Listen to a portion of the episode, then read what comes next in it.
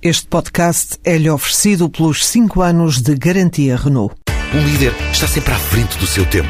Em alguns casos, 5 anos. Qualidade Renault. 5 anos de garantia ou 150 mil quilómetros em toda a gama.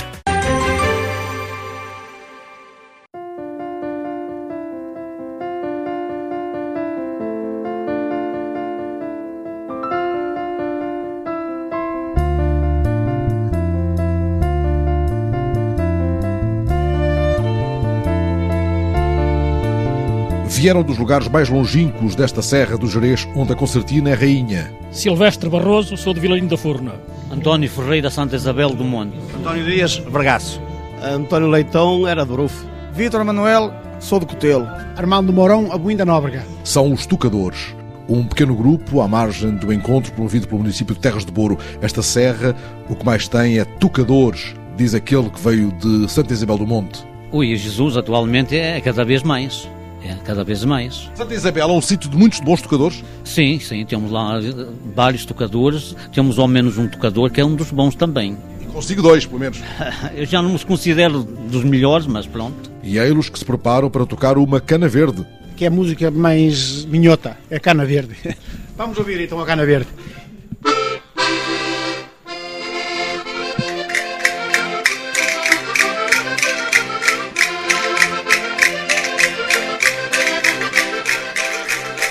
Foi muitas vezes tocado Vilarinho? Sim, sim, sim, sim. Antigamente era, eh, digamos que era o ponto de encontro da gente, das aldeias, não havia mais nada. E este e... tema era um tema muito tocado. Exatamente. Quer dizer, aquilo era uma festa todos os domingos, por exemplo. E nas outras aldeias. Os de Santa Isabel apareciam lá? Poucas vezes, ficava um bocadinho distante.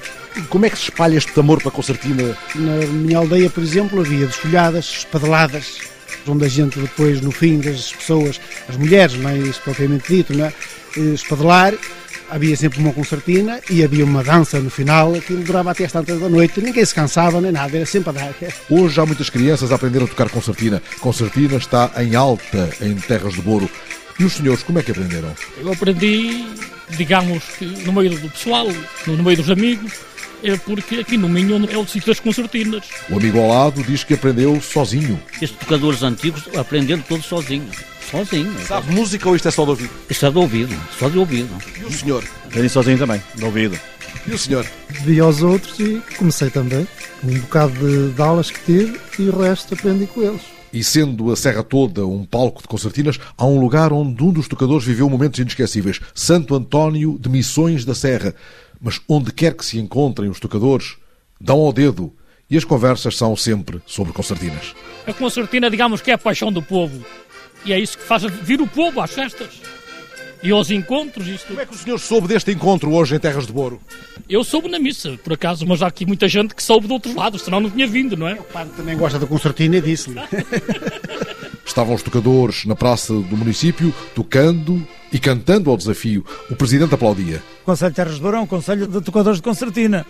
E atualmente, felizmente, há muitos jovens que estão outra vez a tocar concertina.